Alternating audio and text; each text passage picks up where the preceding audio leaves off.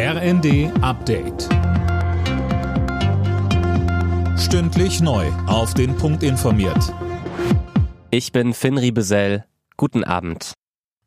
Russland hat zugegeben, mehrere Raketen auf den Hafen von Odessa gefeuert zu haben.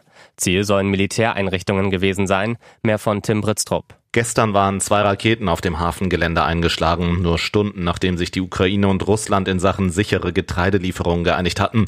Odessa ist ein wichtiger Umschlagplatz. International wird die Attacke scharf verurteilt.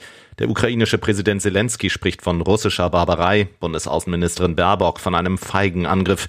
Der EU-Außenbeauftragte Borrell twitterte, dies zeige erneut Russlands völlige Missachtung des Völkerrechts und seiner Verpflichtung. CDU-Chef Merz geht davon aus, dass es ohne Atomkraft so bald nicht gehen wird.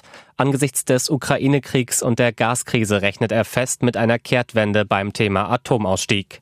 Merz sagte im zweiten. Ich sage Ihnen auch voraus, wir werden am Ende des Jahres sehen, dass die Laufzeit der Kernkraftwerke verlängert wird. Wir haben es vorgeschlagen. Die Bundesregierung lehnt es ab.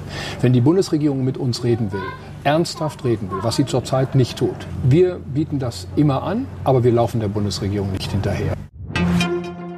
FDP-Chef Lindner ist gegen weitreichende Corona-Beschränkungen im Herbst.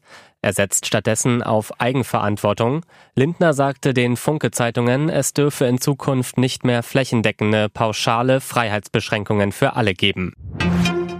Der Blick zur Formel 1, da hat Max Verstappen seine WM-Führung weiter ausbauen können. Der Red Bull-Pilot gewann den großen Preis von Frankreich vor den beiden Mercedes-Piloten Lewis Hamilton und George Russell. Sebastian Vettel und Mick Schumacher landeten auf den Plätzen 11 und 15. Alle Nachrichten auf rnd.de